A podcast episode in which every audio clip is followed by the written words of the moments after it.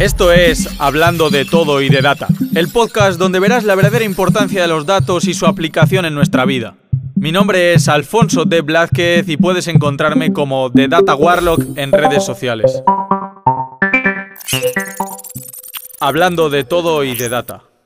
Muy buenas, ¿qué tal? ¿Cómo estáis? Hoy estamos un día más aquí con Eben. Eben es diseñadora gráfica, para mí de lo mejor que hay ahora mismo en el sector no me cansaré de decirlo, me ha ayudado muchísimo en mi logo, ha hecho un montón de cosas de diseño que es para flipar. Así que me gustaría que te presentaras, Eben, y que hablaras un poco, un poco quién eres y, qué haces. Hola, Alfonso, ¿qué tal? Eh, encantada y bueno, que gracias por, por, invitarme. La verdad es que nunca, nunca he hecho un podcast. Eh, bueno, me hicieron una buena entrevista, acabé muy nerviosa y nunca lo llegaron a publicar, o sea que imagínate, no sé si tan mal lo haría. Pero bueno, yo me voy a esforzar por, no ponerme nerviosa. Y nada, bueno, pues me presento, soy diseñadora gráfica hace ya unos nueve, nueve años, nueve o diez años, ya perdí un poco la cuenta. Eh, y bueno, eh, estudié lo que es eh, diseño gráfico como tal, ilustración y también un máster de web más o menos pues lo equivalente a una carrera, pero repartido un poco por cachos a, mi gusto. Eh, la verdad es que yo nunca eh, supe que quería estudiar más que saber dibujar, a mí me gustaba dibujar y ya está, y nunca me enseñaron o me explicaron muy bien qué, había en el mundo de, eh, laboral sobre, sobre estos temas. Yo descubrí el diseño gráfico un poco por casualidad y de ahí descubrí un mundo que la verdad que no conocía y me llamó mucho la atención. ¿Tú también trabajas en, la parte de experiencia de usuario, interfaz de usuario y esto así, o, simplemente diseño no, gráfico? No, pero sí lo he investigado un poco, me leí un par de libros, y... pero es otra rama. Es que el mundo del, o sea, que del diseño gráfico, el marketing, la publicidad, son todo ramas distintas del mismo sector que la gente suele confundir, pero es que hay muchas muchas muchas ramas en las que te puedes especializar. Y no, la mía no, no sería esa, pero sí conozco un poquito sobre, sobre el tema. Sí, al final algo sabes. Yo es que creo que pasa, pasa muy parecido en mi sector, que muchas veces se mezclan perfiles y a mí me han llegado a decir, bueno, tú eres programador. Pues es que, es que no, o sea, lo que hago es muy diferente. También programo y también sé cosas de programación, de desarrollo, pero ahora mismo en mi sector lo que hago es hacer ciencia de datos, que es experimentar, hacer pruebas, etcétera, etcétera. Pues súper interesante, Eben. La verdad mm. que, que, muy, muy guay eso que cuentas de la ilustración, de, de, que cómo te gustaba pintar y cómo has trasladado eso a diseño gráfico, porque si me permites, tanto que me has ayudado un montón en, en mi logo concretamente. Y, y, una cosa de las fuertes que veía tuyas era justamente eso, el, ser capaz de llevar a diseño gráfico, a, acción no solo dibujar, porque dibujas muy bien, pero además tienes ese concepto eh, de diseñador, de, aplicar un concepto o una idea de la vida real, llevarlo o aterrizarlo a un dibujo, digamos así. Claro, porque la verdad que se confunde también, son dos cosas distintas el diseño gráfico y la ilustración. Por tanto, o sea, eh, yo he estudiado las dos cosas como cosas separadas. Tienen muchas cosas en común, pero un ilustrador no tiene por qué saber lo que sabe un diseñador y al revés. Eh, la cosa es que la ventaja que tiene, que al haber estudiado las dos cosas, pues tienes la ventaja de poder aprovechar ambas y poder aplicar eh, la ilustración como herramienta en el diseño gráfico. Sí, además que bueno, que ya recomendaré que echen un, un ojo a, tu perfil porque tienes mogollón de ilustraciones y dibujos preciosos. Pues bueno, para romper un poco el hielo y, y, para perder la virginidad eso, en eso de los podcasts, ¿no? que estamos aquí, que va a ser tu primer podcast, eh, vamos, vamos a hacerte una preguntilla fácil. ¿no? ¿Qué habilidades consideras importantes? Eh, tú, Eben, en, en, lo que estás haciendo, en el diseño gráfico, en, en la ilustración también, y qué mejorarías de ti yo creo que lo más mm, importante es la curiosidad, que puedas tú, mm, ese, ser autodidacta en descubrir, en que, claro, al final va un poco enlazado a la creatividad, lo que a ti te, te, gusta, te llama la atención y el descubrir, porque la verdad que tiene un poco de tema subjetivo esta profesión, que es el diseño, o sea, todo tiene un porqué, ¿vale? No, las cosas no son porque son bonitas a gusto de cada uno, tiene algo que ver, pero mm, tiene algo de subjetividad y yo creo que eso tiene que ser al final algo que, que, te llame la atención descubrir y salir de tu zona de confort a, probar cosas nuevas, porque al final esto es ir creando constantemente. Eh, y al final, como la base de todo es que la creatividad, como suelo lo escuché una vez decir, la mejor manera de describir la creatividad para mí es eh, la capacidad de resolver problemas. Entonces yo creo que, que algo muy importante sería eso. Eh, yo siempre soy una persona muy curiosa, me gusta mucho descubrir, leer, mirar qué hacen los demás, investigar. A mí una cosa que me llama personalmente mucho la atención, y es una, parece una tontería, pero yo me fijo mucho, yo cuando salgo a comer, me fijo mucho en los diseños de los restaurantes y en, las, en la carta, en el diseño del menú, cómo lo han diseñado y cómo es la estética de un restaurante. A mí me, eh, personalmente me llama mucha atención el diseño de, de hostelería es un tema que me llama atención porque, no sé, me gusta comer y, y es interesante. Hay, hay, una cosa que has comentado que me parece la, la leche. O sea, eh, fíjate que dos mundos que parece que están muy desconectados, que vamos a desmitificar es un poco, porque yo creo que al final mi, mi, sector está conectado con muchos más sectores de los que cree la gente. Entonces, por eso, por eso me, me gustaría, o sea, por eso he querido que vengas aquí a contarnos qué hace tu sector. Porque yo uno de los, de los soft skills, digamos, o como lo queramos llamar, que creo que son más importantes para dedicarte a la ciencia de datos, al análisis de datos, es justamente eso, la curiosidad. El decir, el preguntarte por qué de las cosas, ¿no? El decir, hay mucha gente que coge el móvil, hace lo que sea con el móvil y no se plantea nada más. Yo muchas veces en mi casa he estado, he estado, y he dicho, oye, y cuando le doy aquí clic a Instagram y hago esta acción, ¿qué, qué está pasando por detrás? ¿O qué está haciendo? ¿Por qué Netflix me recomienda lo que me recomienda? ¿Qué está pasando detrás? Y creo que es algo súper importante. Entonces, cuando hablas de la curiosidad, para mí es algo que, que, se comparte en estos dos mundos, que tanto la creatividad como la curiosidad, ¿eh? las dos cosas. Y bueno, ahora por ir un poco al lado, al lado más negativo, ¿qué, qué mejorarías de ti? Uf, yo la verdad que eh, es un arma de doble, filo, como aquel que dice, pero mm, como es un... a la hora de, de diseñar, eh, hay opciones infinitas a la hora de crear algo que tú puedes eh, no parar. Es decir, yo a lo mejor al crear un logotipo empieza y una vuelta y otra vuelta. Voy a probar aquí, voy a probar allá.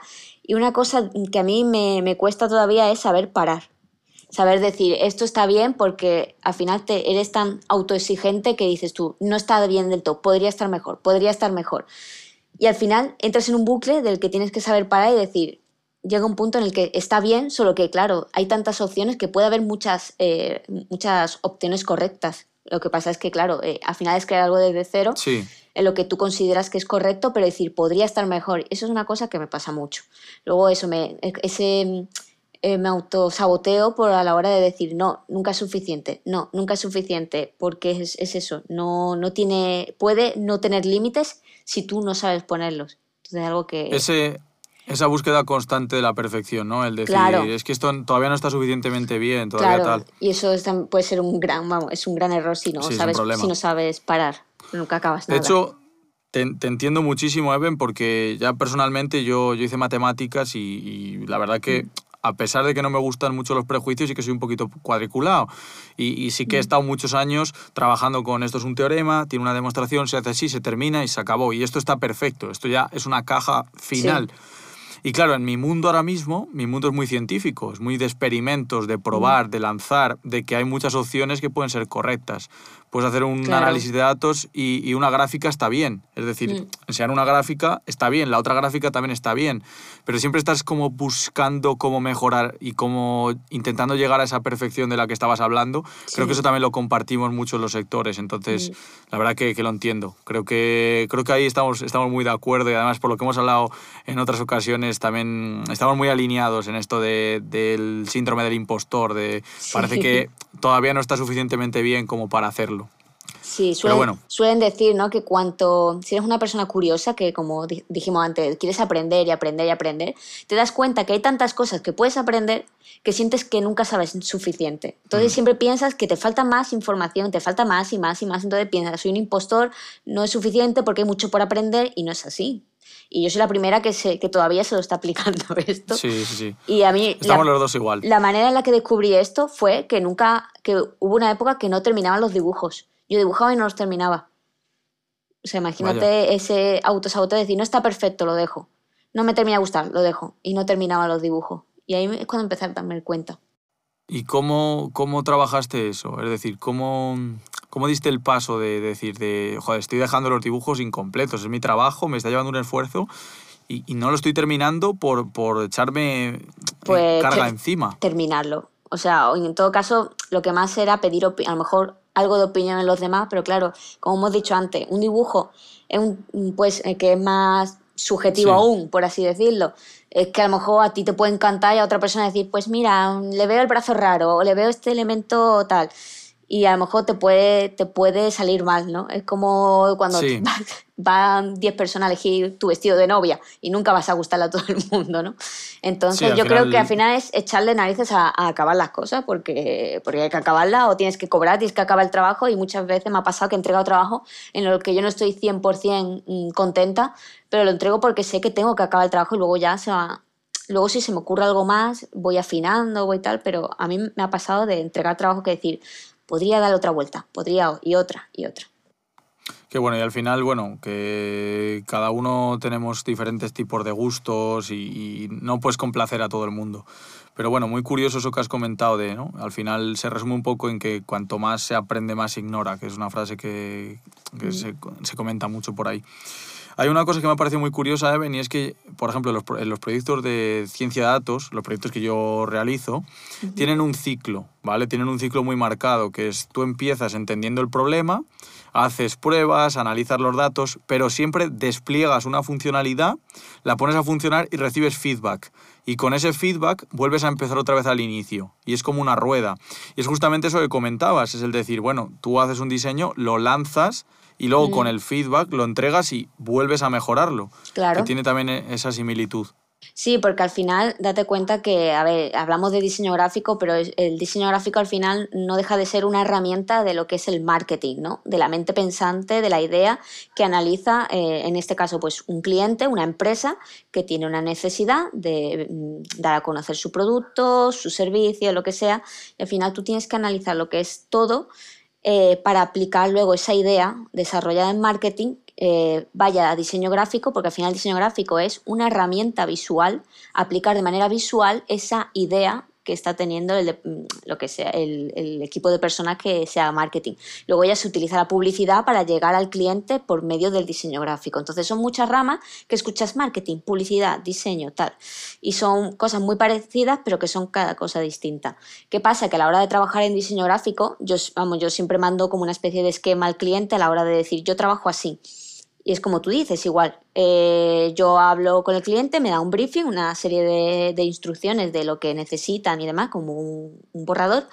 De ahí, de ahí se, inicia la investigación, como tú dices, se empieza al estudio de mercado, la competencia, tal, y de ahí se generan propuestas en las que luego va otra vez al cliente, recibes feedback del cliente y vuelves a hacer otra, otro ciclo, como tú estás diciendo. Exacto, es exactamente igual y vas afinando, cada vez vas puliendo más conforme eh, vas avanzando. Esto es igual, mira, por hacer un símil, tú aquí, por ejemplo, tienes un modelo, ¿vale? Un modelo predictivo. Y ese modelo tiene un acierto. Es decir, imagínate, en tu primera iteración, después de haber hecho el primer ciclo, tú aciertas el 70% de, de los nuevos datos que te vienen. Vale, pues una vez que has terminado ese ciclo, con ese modelo tú lo que buscas es mejorarlo. Sí. Y es igual, tú no tienes una métrica eh, cuantitativa, es decir, un 0 sobre 100 en, en, tu trabajo, pero tú tienes un feedback del cliente. El cliente te va a decir, esto está ok, esto me vale, esto no. Y a mí me pasa igual. Es decir, yo entrego un modelo y él me dice, oye, pues con este acierto estoy bien, o sea, no necesito que, que sigas iterando esto. O, oye, sí, necesito que lo iteres. Entonces, tiene, tiene muchísimo ya, ya lo que la empresa, ya puedes ir más allá incluso, porque claro, es la empresa la que está diciéndote el feedback de, de ese trabajo, pero al final eso va a un cliente final. Y muchas veces pues hay lo típico de la prueba del mínimo producto viable, eh, algunas encuestas y demás antes de lanzar un producto final para saber, aparte del cliente, que es la empresa, si su cliente final es el que eh, eh, va acorde con, con sus valores, con lo que está buscando y con lo que quieren vender, esa conexión. También, sí. Qué bueno, qué bueno, Eben. La verdad que, es súper interesante, que no habíamos puesto nunca en común esto y, joder, se aprenden, se aprenden un montón de cosas. La verdad que Pues mira, ahora me gustaría, me gustaría preguntarte un poco por el timeline de, del diseño según Even, por supuesto, porque nadie tiene una, una bola de cristal ni podemos predecir nada. O sea, realmente, aunque yo me dedique a hacer modelos predictivos, están basados en, en, probabilidad. O sea, es más probable que ocurra eso a que otra cosa, pero la certeza nadie la tiene. Entonces, me gustaría comentar contigo un poco cómo, cómo ha sido esa, ese timeline, ¿no? Tú que además que llevas nueve años ya en el sector, ¿cómo era el panorama antes en cuanto a herramientas, a manera de trabajar, a esquemas, etcétera, etcétera? ¿Cómo es ahora? Y cómo lo ves en el futuro de aquí otros 10 años, por ejemplo. Vamos a empezar por el principio, vamos a empezar por cómo estaba antes, cómo era el panorama anterior del diseño, qué se utilizaba, qué, qué se aplicaba. Hombre, yo cuando estudié un poco la historia de cómo empezó la publicidad a meterse pues, en la sociedad, ¿no?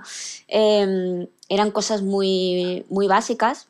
Yo al final la esencia de lo que veo de todo esto como una base igual es que es algo que yo creo que nunca va a faltar, sea del medio que sea, o sea, cuando a mí me ha venido gente de es que no encuentro trabajo de diseño gráfico, yo digo, pues no sé dónde no buscas porque yo a mí mm, yo siempre veo que es que es algo que está en todos lados, tanto en, en los paquetes de comida que te compras, a una web, a los carteles que hay en la calle, al autobús que tiene publicidad. O sea, todo, todo tiene diseño todo. Ya una cosa de diseño, eh, por así decirlo, eh, de identidad corporativa, diseño de publicidad, eh, diseño web, o sea, hay muchas ramas en el diseño.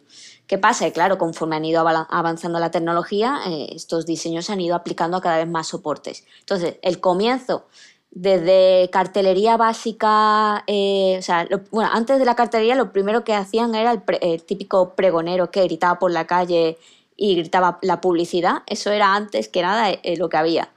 Después empezaron a poner eh, cartelería, papelería y demás. Esos fueron los primeros eh, diseños. Sobre todo pues anuncios de cabaret, de productos, de eventos y un poco en la línea anteriormente que se hacían, pues imagínate los carteles ilustrados y dibujados a mano, hasta que hubo la, llegó la imprenta. De ahí claro, claro, claro. o sea, fue, pero al final buscaban un soporte en el plasmar, eh, plasmar cierta información para vendérselo a alguien. Entonces, claro, y, mm, eso fue eh, escalando hasta hoy en día que hay mm, todos los soportes que te puedas imaginar. Pero es verdad que siempre ha estado ahí, simplemente ha ido evolucionando y yo creo que eso nunca, es, es que no va a faltar jamás. Es que todo, todo requiere cierto diseño, sea el diseño industrial, el diseño de branding, el diseño editorial, todo. Al final qué curioso, ¿eh? porque yo, yo el primero, pero relacionar muchas veces el diseño como algo online, ¿no? como algo digital. Claro, y eso lo, que tú estás diciendo, los, claro, los folletos de, los folletos estos de publicidad, lo que estabas comentando, al final son cartulinas que incluso había gente que las repetía a mano y cada una podría tener variación, es decir, podría ser incluso diferente. Sí, las impresiones en planchas, o sea, hacían eh, grabaciones en plancha, como que las tallaban. Se ya, bueno, antes había linóleo, había como una especie de piedra, luego eh, al ácido, planchas de metal, como de metal. Rayaban esas planchas, hacían el dibujo y hacían las diferentes capas de las tintas. Y eso imprimían una encima de otra y hacían un cartel.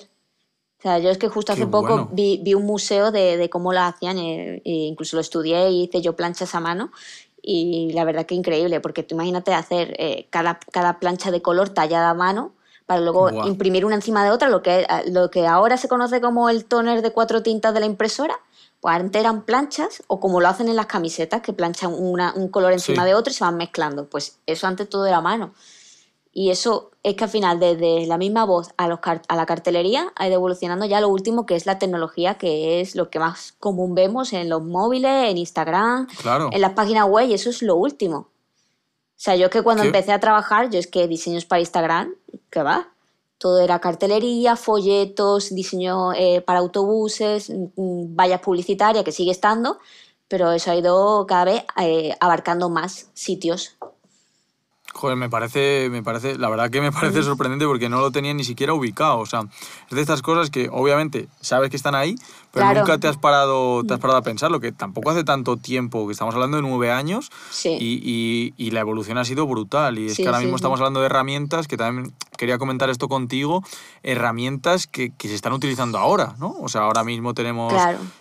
Yo no estoy muy puesto en el mundo del diseño, que es por eso por lo que quiero, quiero que nos cuentes tú, pero ¿qué herramientas hay ahora y qué posibilidades nos ofrecen estas herramientas, claro? O sea, al final la, eh, la herramienta del ordenador, de los programas de diseño son los que siguen estando, se han mantenido, se van actualizando, por ejemplo, pues eso, la, van evolucionando, a lo mejor van saliendo otros nuevos eh, que van invadiendo, pero yo más o menos lo que es como concepto más nuevo, que incluso lo, lo estudié un poco por encima, fue el, es el 3D, diseño en 3D. Eh, claro, desde que entró el 3D, eh, pero es que ahora es como que más fácil es. Eh, yo, me, yo justo en cuarentena estuve estudiando 3D, pero enfocado a videojuegos. Pero te vale, o sea, 3D, tú ves todo está hecho en 3D, puedes crear cosas. No sé, yo creo que lo más nuevo que, que, ha, que ha, entrado conforme ya, ya con todo esto del metaverso y demás, pues imagínate, es un mundo ya. que va entrando poco a poco, que ya está aquí, que ya lo podemos utilizar, que ya se trabaja con él y y lo que, y lo que queda. Sí, sí, es que ya la, la velocidad de avances es increíble. Sí. Me gustaría hacer un poquito de, de, zoom, concretamente, por ejemplo, yo desde el desconocimiento absoluto en Photoshop, ¿no? En, o en Photoshop o en otro tipo de herramientas de, mm. de este tipo que, que, utilices. Yo creo que al final, eh, tanto tu sector como el mío han evolucionado. Y, por ejemplo, antes, para eliminar un fondo, supongo que sería mucho más costoso que es ahora, ¿no? La propia herramienta. Claro, la propia herramienta evoluciona, de... aunque siga estando Photoshop como tal, porque es la herramienta que yo aprendí.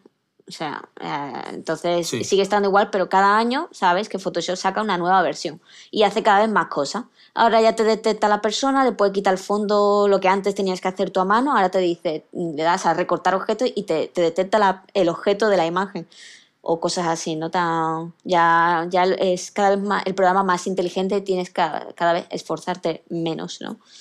Por así decirlo. Justo si eso, eso me parece súper interesante. ¿Tú qué crees? ¿Que eso te facilita el trabajo o que potencialmente te lo puede quitar? Como ahora hay mucha controversia de, o es que van a reemplazar, porque evidentemente mm. eso que estás comentando de la detección de objetos es, es un programa que por inteligencia artificial sí, ha entrenado claro. con un millón de fotos y es capaz de captar el contorno para detectarte a la persona y quitar el fondo. Ok. Yo, en mi, eh, personalmente, y al final esto es una opinión que sí. a saber tú, ¿no? Lo que pase en el futuro, pero yo por lo que veo y por lo que he aprendido y lo que hago, a mí me facilita mucho el trabajo, que son cosas como básicas, ¿no? Como recortar un, una, un algo, porque al final, por ahora, por ahora, no sé ya hasta qué punto, eso lo vas a saber mejor tú que yo, yo creo que sigue, mmm, sigue siendo importante el factor humano a la hora de crear cosas. Ahora mismo en la creatividad, eh, yo creo que tú le puedes decir a una máquina, a una inteligencia artificial, cómo debe hacer X cosas, pero yo creo que al final esa conexión, porque al final eh, el diseño no deja de ser una herramienta del marketing que al final lo que quiere hacer es conectar eh, con el cliente a través de emociones, sea por miedo, alegría, lo que sea. Entonces son conexiones eh, por emociones. ¿Qué pasa? Que yo no sé hasta qué punto la inteligencia artificial sabe conectar de X manera emocional con, otro ser, con un ser humano. Y ahora mismo, pues oye, a mí me viene muy bien, genial que Photoshop sepa recortar objetos, es que me facilita justamente. el trabajo. Y además lo que dice, mira, que me va a quitar el trabajo, lo que sea, mira, es como, entonces me quejaría de Canva o de cosas así que facilita a la gente que no es diseñadora hacer X trabajos de diseño. Yo no lo veo no. competencia, yo lo veo herramientas útiles que el mercado, pues al final el mercado es lo que es, si, si se solicita, si hay, si hay demanda, habrá oferta, crearán la oferta. Simplemente eh, yo creo que, que, al final también uno, uno mismo, también en mi caso, tiene que evolucionar con el proceso, o sea, con la, la tecnología. Si, si, si, Photoshop saca una nueva herramienta, su nueva, nueva actualización, la voy a aprender. La, la quiero aprender, me interesa aprenderla. Entonces facilita mi trabajo, pero al final, eh, como mucha gente, no, es que yo el Photoshop sé manejarlo, yo puedes aprender a manejar el programa y no ser diseñador. Pero ahora, el aprender, vamos a decir básico, de una manera simple, el gusto estético eh, y el objetivo de eh, eso sí hay que estudiarlo. Entonces, a ver, lo, mm, puedes estudiarlo, pero son una cosa es saber manejar la herramienta y otra cosa es saber eh, cómo aplicarlo. Es que esto con un punto que me encanta, Even, porque, o sea, me da un poco de rabia porque me refuerzas como, como mi opinión. sí. siempre es, es, un chute positivo, pero luego por otro lado dices, a ver, no hay que fliparse, ¿no? Sí. Pero justamente yo, yo, tengo esa opinión, o sea, oigo mucha gente en mi sector y mm, con mil perdón y con muchísimo respeto, digo que gente que, que de verdad no está metida, o sea, que ha tocado superficialmente el sector, cree que va a llegar una inteligencia artificial y nos va a reemplazar a, a, los diseñadores, a los pintores y a los programadores y a mogollón de gente. Cosa que eh, yo al menos en el corto plazo mm, veo totalmente inviable. ¿Por qué? Porque la inteligencia artificial lo último que tiene es esa inteligencia de la que estamos hablando. Emocional. Ahora, justo, ahora, ahora hablaremos de, creatividad y, meteré un poquito ahí el puñal a ver, a ver qué sale, pero justamente lo que es inteligencia, no. O sea, la inteligencia artificial es un proceso que Mm, realmente funciona mejor que nuestra cabeza, o sea, va mucho más rápido, pero que está enfocado a tareas. Es decir, toda una inteligencia artificial la entrenas, la preparas, la desarrollas para X tarea, pero la llevas a otra y no sabe. Es decir, la, la cambias de tarea y no sabe. Tú eres capaz de ir a la hostelería ver diseños de hostelería, aprender de ellos, ver cómo está hecho y transferir ese conocimiento en otro aspecto de tu vida, en lo que sea. Sí, sí, ¿verdad? Y eso, eso es innato de... Bueno, innato, no sé si es innato o no, pero es, es propio, es una característica nuestra y todavía mm, no creo que sea en el corto plazo ni, ni, ni siquiera en el medio largo, ya, ya veremos. Eh, cambiaré de opinión seguramente, pero, pero ahora mismo no lo veo nada abarcable. Entonces, por supuesto, yo estoy totalmente de acuerdo en que son herramientas, que lo que hacen es facilitarnos nuestro trabajo.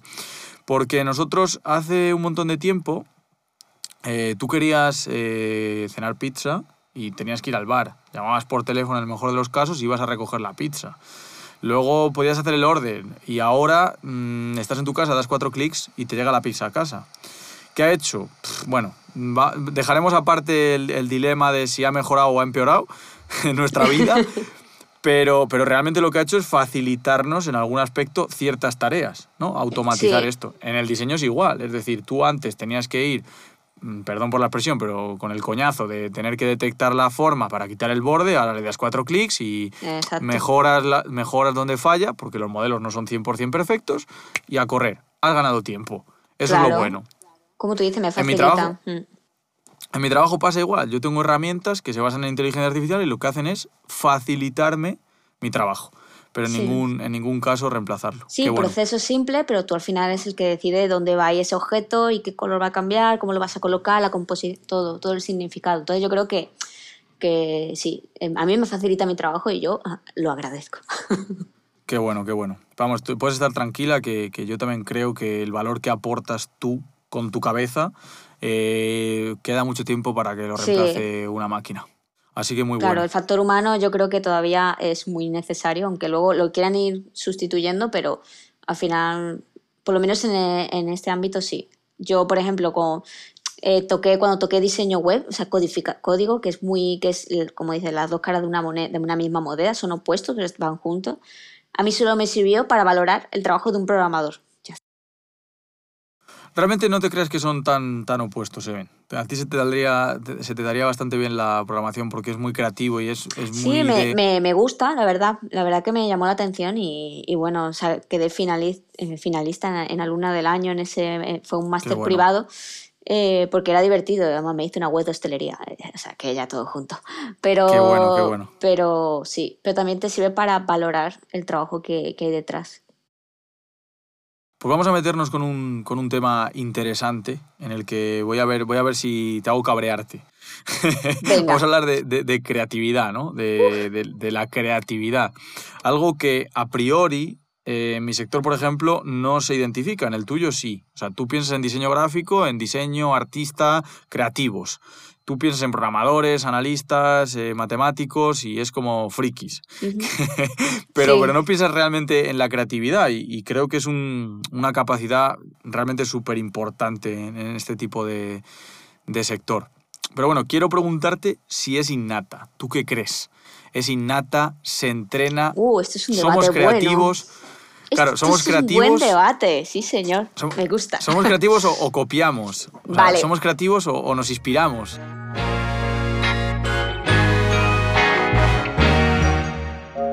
La creatividad. Esa capacidad de crear e inventar cosas nuevas que tenemos los humanos. Qué difícil es ser creativo cuando tenemos estrés, estamos cansados o simplemente tenemos muchas cosas en la cabeza, ¿no? Bueno, Fox Anox tiene la solución. Empresa que comercializa CBD Full Spectrum y Legal Cloud en varios formatos, tanto en cogollo como en aceite. He probado diferentes marcas y, como en todo, la calidad marca la diferencia. Yo personalmente no soy fan de la combustión, así que opto por el aceite, unas gotitas por la mañana y la verdad que mucha más claridad mental durante el día. Puedes pasarte por la web de foxanox.es y echar un vistazo a su blog y sus productos. No te arrepentirás. Foxanox y Legal Cloud. Este es un tema que hay mucho debate en general, todo el mundo dice una cosa u otra, o sea, no hay, no hay una respuesta correcta que yo sepa por ahora. Y esto se basa un poco en opinión personal. Ahora digo yo la mía, basa en mi experiencia y bueno, pues cada uno tiene la suya. Yo creo, yo creo que se aprende. ¿Tú crees se, que se puede aprende? aprender, sí. Bueno, es verdad es un poco parecido como, es verdad que hay gente que tiene más facilidad para ser creativa, de por sí, como un poco un talento, pero yo creo que es como los talentos o las habilidades. Si no las desarrollas, se quedan ahí muertas y no haces nada con ellas, pero si las trabajas, eh, evolucionan. Son como los gemelos, ¿no? O sea, los gemelos se entrenan, pero, bueno, ahí está. sí. Bueno, los gemelos, ya. Bueno, eh, yo lo que he dicho, eh, la gente piensa en creatividad, verdad, mucho en mi sector, pero es verdad que la creatividad es algo que es general en la vida. Es decir, lo que de- decía antes, la creatividad es la capacidad de resolver problemas. Entonces, como un chef en su cocina resuelve problemas con que, ay, tengo tres ingredientes en la nevera y no se me ocurre qué hacer comer y se inventa algo, eso es creatividad. Eso es resolver un problema. Eh, pues para mí eso es al final, eh, al final estar en la incomodidad de una situación que no sabes cómo resolver y eh, salir de tu zona de confort para intentar crear una solución nueva a algo que no existe o que es poco probable. Entonces yo creo que cuando tú estás en ese aprendizaje de decir, oye, claro, cuando tú estás, eh, por ejemplo, cuando dicen que la educación mata la creatividad porque es todo, te lo dan todo mascado y no te dan, Sí. no te dan donde, donde inventar algo, ¿no? Al final es crear algo desde cero o crear algo que solucione un problema. Eh, es lo que dice, es al final salir de tu zona de confort para intentar solucionar algo. Entonces, si tú no estás en ese ambiente, es verdad que la creatividad no vas a tener una mierda. Entonces, tienes que buscar distintos procedimientos, enfoques, soluciones a ese problema. Entonces, es un poco como en la ciencia, ensayo-error, ¿no? Vas probando cosas, eh, distintos procedimientos y hasta que encuentres una solución. Me lo estás poniendo difícil porque yo, yo estoy buscando eh, llegar aquí a conflicto ¿no? y, que, y que tú y yo pensemos diferente, pero, pero no lo consigo. Y pensaba, pensaba que en este tema sí, pero justamente yo también creo que la creatividad no, no es innata para nada. O sea que evidentemente tenemos más es que o me, menos me- predisposición. me- eh, me da, a mí me da mucha rabia cuando me lo dicen con, Sí. con la palabra talento, ¿no? Es que tú sabes dibujar Sí, muy bien uh, de por sí. Digo, tócate los cojones. Yo me he pasado todos los días haciendo cinco dibujos, diez dibujos. Claro. Pues, pues normal que dibuje de puta madre, no me jodas, ¿sabes? No me digas, No, no. es que eres buena dibujando que- y yo cuando hagas 10.000 dibujos en un año verás cómo dibujas bien. Pues lo Claro, mismo es pasa. que fíjate, yo, ¿sabes? yo soy un ejemplo de eso. me Seven. Yo dibujo fatal. Yo, yo dibujo fatal. Yo dibujo fatal. Y yo digo, es que no valgo para esto. Es mentira, tío. Yo Claro. no dibujaba, yo no dibujaba ni de pequeño, tío. O sea, no, no. Fíjate hasta qué punto que yo tenía los Pues- cuadernillos rubios y no, no dibujaba. Yo lo único que hacía era pintar penes. En plan, penes mal pintados y. Yo creo que todos personas hemos pintado con, con penes. líneas. Sí, sí, sí, literal. Entonces, pues claro, pues evidentemente no sé dibujar, pero no, no es porque, no es porque Pues- yo por la vida me ha tocado que soy un pésimo dibujante. No, no he hecho nada por querer dibujar. Entonces, igual que lo he hecho por programar Pero eso es por porque no te datos, llama. Pero eso es porque no Claro. te llama, te llama otra cosa. No significa que por eso no seas creativo. Serás creativo en tus datos, en otra cosa. ¿vale? Total, en crear total, cosas, total. pues, pues lo mismo, la, eh, la cosa es trabajar sobre ellas. Que sí, que si tienes cierto talento o tienes un poco más innata la creatividad, vas a hacerlo más rápido. te va a resultar más A lo fácil. mejor eso más es. fácil o más rápido, pero eso no significa nada. Yo siempre estoy a favor de- del trabajo eh, en contra del talento, porque tú puedes ser más talentoso, eh, más talentoso en algo y, y no aprovecharlo para nada. Y hacer De otra cosa y, y gente, no, si tú eres muy bueno en esto, ¿cómo es que no has tirado por ahí? Pues porque no. Y todos de pequeño, menos tú, eh, solemos, dibujar. Y normalmente se deja de dibujar porque se cree que es algo que no es, eh, que es como para niños, ¿no? Y, y no se termina de desarrollar. Pero hay gente que sí sigue, pero, pero al final como todo, cuando tú trabajas sobre algo durante años, todos los días, no vas a ser bueno en eso. Pues claro. Fíjate, yo, yo el último recuerdo que tengo de un dibujo de, no sé cuántos años tendría, pero ser pequeño, eh, tumbarme debajo de la mesa del salón con pinturas de colores y empezar a hacer líneas y giros y pintar toda la mesa entera del salón de, casa de mis padres. Entonces recuerdo estar en silencio y, mi madre decir, uff, este silencio, este, silencio, este, silencio, este silencio es sospechoso, voy a ir a ver qué pasa. Y estaba yo en plan riéndome y con, todas las tizas pintando. Y yo creo que eso ha sido eh, el primer Picasso de, de Alfonso y el último. de la bronca que te echaron, ¿no? no, la, la, verdad que no. Tengo, tengo suerte de que en ese sentido no fue como, bueno, pues ¿qué vamos a hacer, no? Tendrá que, tendrá que hacer cosas, ¿no? Es, lo, es lo que toca, está en esa edad, ¿no? sí, ¿no? Pero sí, vamos, yo estoy totalmente de acuerdo en que se entrena y de hecho para mí una de las palancas eh, más importantes de la creatividad es la exposición. Parece una tontería, ¿eh? Y mucha gente, eh, pues bueno, yo he tenido, no discusiones, pero sí charlas en las que la gente no está de acuerdo con esto que voy a decir, pero yo soy una persona que le gusta exponerse a mierdas. Es decir, te parece una gilipollez, ¿eh? Pero yo muchas veces me meto en cuentas de Instagram en las que hablan terraplanistas, hablan mogollón de cosas súper raras y súper extravagantes, simplemente por la exposición, porque yo llego ahí y pienso, ¿qué tendrá esta gente en la cabeza para creer estas mierdas. Es decir, o sea, de hecho, a mí cuando viene alguien y me habla del horóscopo, no es como, ¡guau, el horóscopo es mentira! No, es al revés. O sea, yo le tiro del hilo. Es decir, ¡ah, qué interesante! ¿Y, por qué es esto? Y, en plan, busco a ver cómo me lo justifica. Y creo que eso es un entrenamiento perfecto. Eres curioso, aunque luego en tu cabeza diga, vale, no estoy de acuerdo, pero lo preguntas a ver qué te dice, por curiosidad. Claro. Pero creo que eso es, eso es el entrenamiento de la creatividad. Yo creo que esa exposición, el exponerte a mierdas. Es lo que he dicho, exponerte a cosas fuera de tu zona de confort. Porque te va a hacer resolver un problema de algo a lo que ya no estás acomodado, porque es nuevo, es desconocido. Hostia, ¿esto cómo lo, soluciono? pues sí, sería una manera de verlo. Curiosa la por ejemplo, tú claro, claro. Por ejemplo, tú aquí ahora mismo te estás exponiendo a algo que no habías hecho. Y te lo agradezco un montón, por cierto, Eben. ¿eh? Te, agradezco un montón que has hecho el esfuerzo y que estés aquí porque me parece súper interesante. Vamos, que ayer estaba yo con un drama de voy, lo hago o no lo hago. Pero sí he dicho, mira, lo voy a hacer por. Has estado a, punto de rechazarme. A ver qué pasa. Has estado a punto de rechazarme, pero. Pero por comodidad. Yo contento. No por nada, porque a mí me gusta hablar contigo y demás, pero a mí que, no sé, pues es algo que a mí me cuesta. Además, yo para hablar por stories de Instagram lo hago muy poco porque me cuesta. Y digo, bueno, lógico. por mi nariz que lo hago. Y ya lo sabes, pero te, entiendo, te entiendo bastante bien. Pues mira, justamente ahora hablando de esto, que estábamos diciendo de la exposición y de la creatividad, yo ahora te cuento, cuando nosotros trabajamos con modelos, modelos de inteligencia artificial, machine learning, llámalo X, porque si no me, tiro aquí un speech que no, no terminamos nunca, pero lo que hacemos es coger muchos datos, sean como sean, enseñárselos a una máquina y decirle que aprenda de esos datos. Es decir, estamos realmente exponiendo a cosas muy diferentes. ¿Sí? Esto pasa con imágenes, pasa con textos, pasa con otro tipo de datos, con clientes, con comportamiento de personas, lo que sea. Lo que estamos haciendo es exponerle a datos a una máquina y él capta patrones. Aprende de esos patrones y aprende a traducirlos.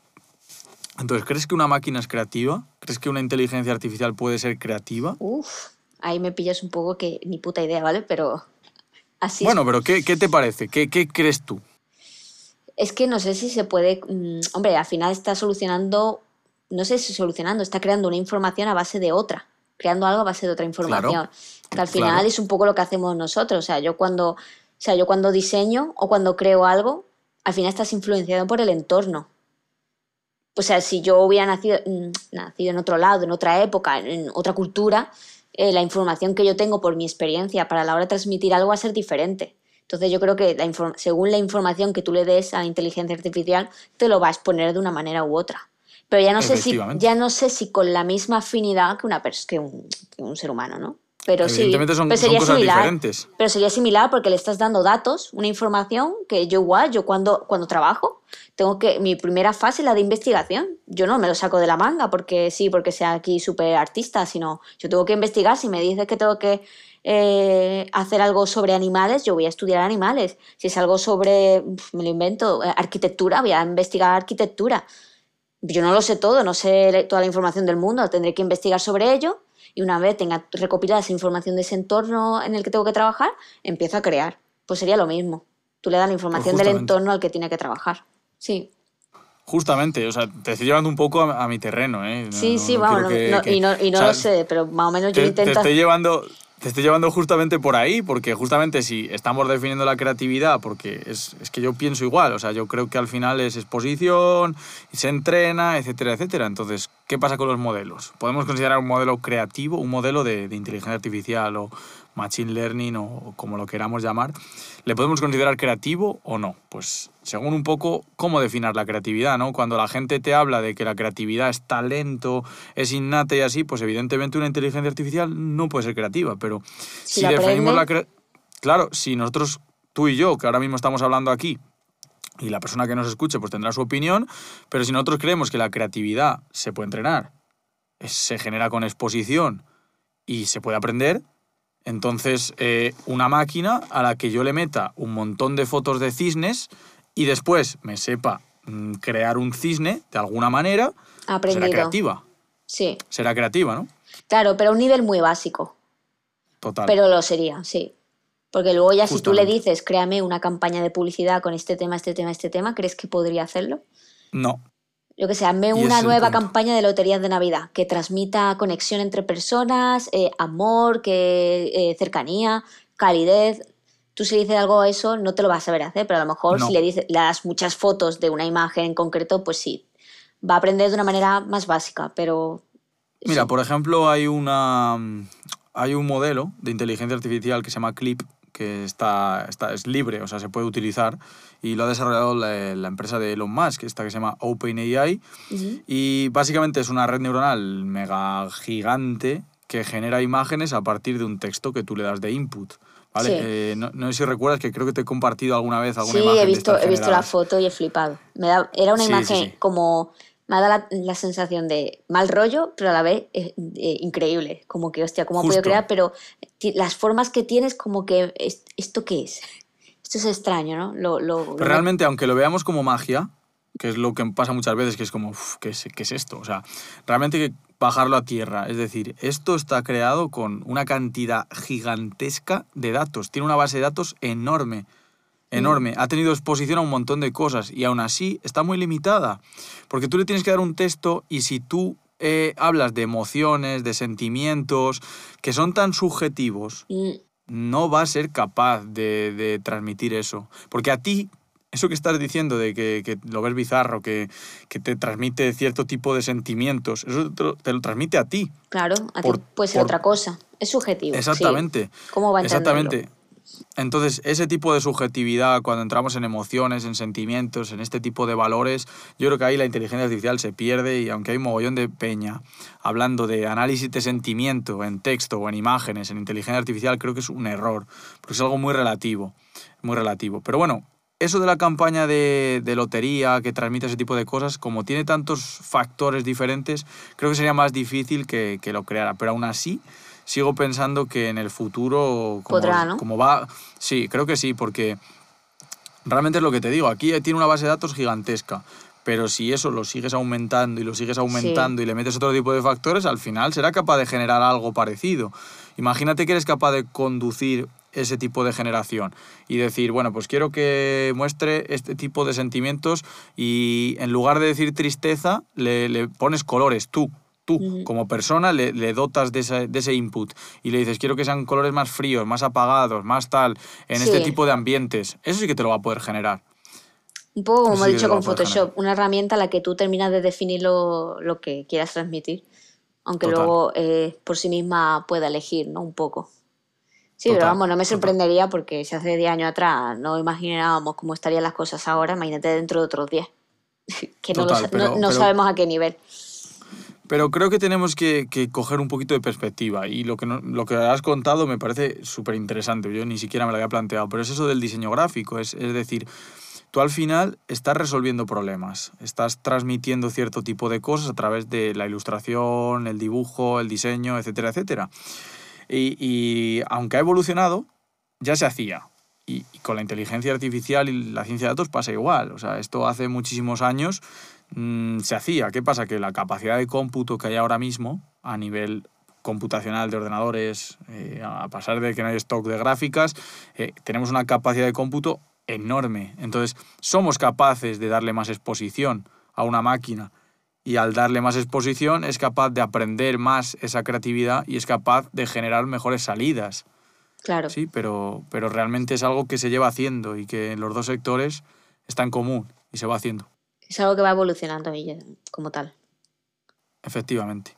Y bueno, ya para terminar, para cerrar aquí el tema creatividad, diseño y así, quiero que ahora que te haces un poquito una idea de, de cómo funciona esta inteligencia artificial, por ponerle nombre, este tipo de redes que generan imágenes se llaman GAN, G-A-N, que son redes adversarias generativas, que es como poner a discutir a, a, dos redes neuronales como y tú más, y tú más, y tú más, y al final sale, sale la imagen que, que estamos viendo y, y que se genera realmente no, no, es así de simplista y, tiene muchísimo, muchísima teoría detrás de matemática, de encoders, decoders, etcétera, etcétera, codificaciones y llevar al final los píxeles a, a números.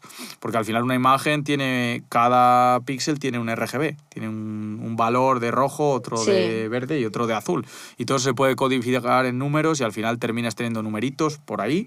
Muchos colores. Ciertas Efectivamente. Y con ciertas funciones se genera.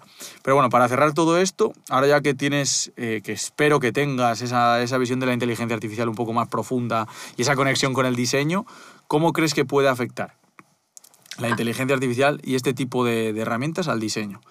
En, me refiero en, la mejora de productividad, en si te va a reemplazar el trabajo, si crees que te va a ayudar, si crees que que tiene los días contados o, o, o qué, ¿qué no, te parece? yo creo que lo que es lo que dije al principio, yo creo que eh, conforme esto evoluciona tienes que evolucionar con él. Eh, no creo que me quite el trabajo, eh, pero sí me va a ayudar bastante. Por lo menos por lo que estoy viendo hasta ahora y lo que te, te hablo de mi recorrido de nueve años, a mí siempre lo que ha ido mejorando me ha ayudado y crear cosas nuevas y que las cámaras sean mejores, que pueda hacer mejores fotos, puedan crear, o sea, que incluso gente que no es diseñadora pueda crear mejor cosas de más calidad y demás, porque todo ha ido, toda la tecnología como tal ha ido evolucionando. Entonces yo creo que la inteligencia artificial es igual, que me va a ir ayudando cada vez más, incluso si quiere sugerirme ideas, estaría guay. Eso también. Pero... Claro, es que es lo que te iba a decir, que, que incluso, mira, se me ocurre algo. Eh, en la red neuronal esta que comentábamos antes de Clip, tú, como diseñadora, podrías utilizarla, que es algo como que está muy desconectado, porque el mundo mm. tech, el mundo del diseño, muchas veces no tiene ese vínculo, y sí. de ahí mi, mi empeño en que te vinieras, porque tú ahora mismo podrías utilizar eso, y podrías decir, mira, no sé por... Es, ese, ese proceso de investigación que tú haces para tus diseños, sí. ¿por qué no? ¿Por qué no apoyarte de una red neuronal que te genere imágenes? Es decir, mmm, yo qué sé, lo primero que se te venga a la cabeza, tienes un nuevo proyecto de animales, lo que tú estás diciendo, pues le pasas el texto a la, esta red neuronal y le dices, animales eh, invertebrados. es lo primero que se va a venir a la cabeza. Sí. Pero yo qué sé, el, el, tema que sea. Pues sí, Parezco curioso. Carlos Sobera, ¿no? En, en, en ¿Quién quiere ser millonario, no? Parezco Carlos Sobera como ¡Animales! Pues justamente eso, ¿no? Y que, Sí. que te produzca una imagen y que esa imagen te sirva a ti de input, no de resultado final. Porque hemos hablado de que esto es un ciclo y de que tiene su proceso de mejora. ¿Por qué no utilizarlo? Claro. al Claro, final- yo es que ahora mismo, en mi caso, porque claro, te digo, en mi caso es un poco más peculiar porque yo también estudio ilustración, ¿vale? No tiene- normalmente Claro. no es así. Claro, yo creo las imágenes también si quiero, busco una información y si yo quiero una imagen concreta que no existe, la puedo dibujar. ¿Vale? Ya depende de, con mis límites de mi estilo y demás. Ya si quieres otro estilo, eh, contratas a una persona tal. Pero es verdad que nunca se me ha ocurrido poder mm, coger esta herramienta y decir, oye, pues en vez de hacer eso, pongo un texto y que me genere una imagen. Incluso aunque no sea la definitiva, te dé ideas. Exactamente, para- incluso también hay... Como bueno, concepto, ¿no? Totalmente, pero incluso hay eh, redes generativas que tienen estilo. Es decir, hay redes que te generan imágenes de tipo anime, de tipo arcade, y te dan incluso eh, ideas para que tú misma eh, generes diseños a partir de esto. Y creo que, aunque está muy desconectado el mundo, creo que sería súper, súper, súper, súper importante que, que empezara a unirse, ¿no? Y que hubiera más diseñadores gráficos utilizando este tipo de herramientas y, y viceversa. Que también gente de mi sector, cuando va a presentar un informe, yo me incluyo, porque yo soy el primero. Yo a nivel diseño soy un zote. O sea, mezclo colores que no tienen que estar ahí. Hay que, hay que saber reconocerlo. Pero aún así me gusta cuando entrego algo que, que haya un poco de historia, ¿no? Y, y muchas veces me siento muy limitado porque no sé ni siquiera abrir Photoshop, ya te lo he comentado muchísimas veces, pero creo que debería haber más vínculo, ¿no? El, el, que tanto tú pudieras utilizar eso como yo pudiera mejorar mis presentaciones visuales de datos con diseño gráfico. Creo que pues ahí, creo, que ahí hay futuro, creo que hay futuro. Pues lo voy a probar porque me parece curioso para a ver qué sale, ¿no? Por lo menos a ver a la hora de investigar, a ver si me da alguna idea. Claro, pues mira, siéntete libre la próxima vez que tengas que afrontar un, un proyecto. De, a ver, obviamente hay cosas que ya están bastante complicadas, pero hay algunos ah, asesores que simplemente te permiten subir una imagen para que te genere otra y así. La próxima vez que tengas un proyecto, eh, me escribes y, lo vemos. Y lo vemos. Pues muchísimas gracias, Eben, por venir. Ahora toca cerrar, toca cerrar con la parte de Eben. Ya vamos a dejar el diseño y la inteligencia artificial y ahora siempre me gusta preguntar a, todos los invitados eh, que me hagan una recomendación que puede ser de diseño o no. O sea, mínimamente el último invitado, mm. Rubén, eh, nos recomendó libros de trading porque él se dedica a eso, pero no tiene por qué ser de eso. Ahora yo te pido una recomendación de una serie, películas, libros, podcasts, blogs, revistas, lo que sea que asocies a Eben. Es decir, que, que, la gente, cada vez que vea eso, vaya a decir, ah, mira, esto lo dijo Eben. Pues mira, mi, uno de mis libros favoritos, que me lo compré en audiolibro y todo para poder escucharlo, es eh, el libro que se llama Creatividad S.A., em, la historia de Pixar. Eh, desde la historia de Pixar, desde que pasó por, por Lucasfilm, por mm, Steve Jobs, por Disney, toda la historia de Pixar como pequeñito y casi se, destruye y, y consiguió salir, y cómo usan la creatividad para solucionar problemas totalmente. Qué bueno. Eh, un libro que me encanta. Yo me, lo descubrí el año pasado, no es que lo supe hace mucho y, me encantó. No sé, eso, como, sobre todo ver cómo personas tan grandes, empresas tan grandes, han pasado por mil y un males para llegar hasta donde están. Y luego cosas de ese estilo es que a mí me llama mucho la atención. Ahora en Netflix eh, eh, hay una serie, bueno, hay dos.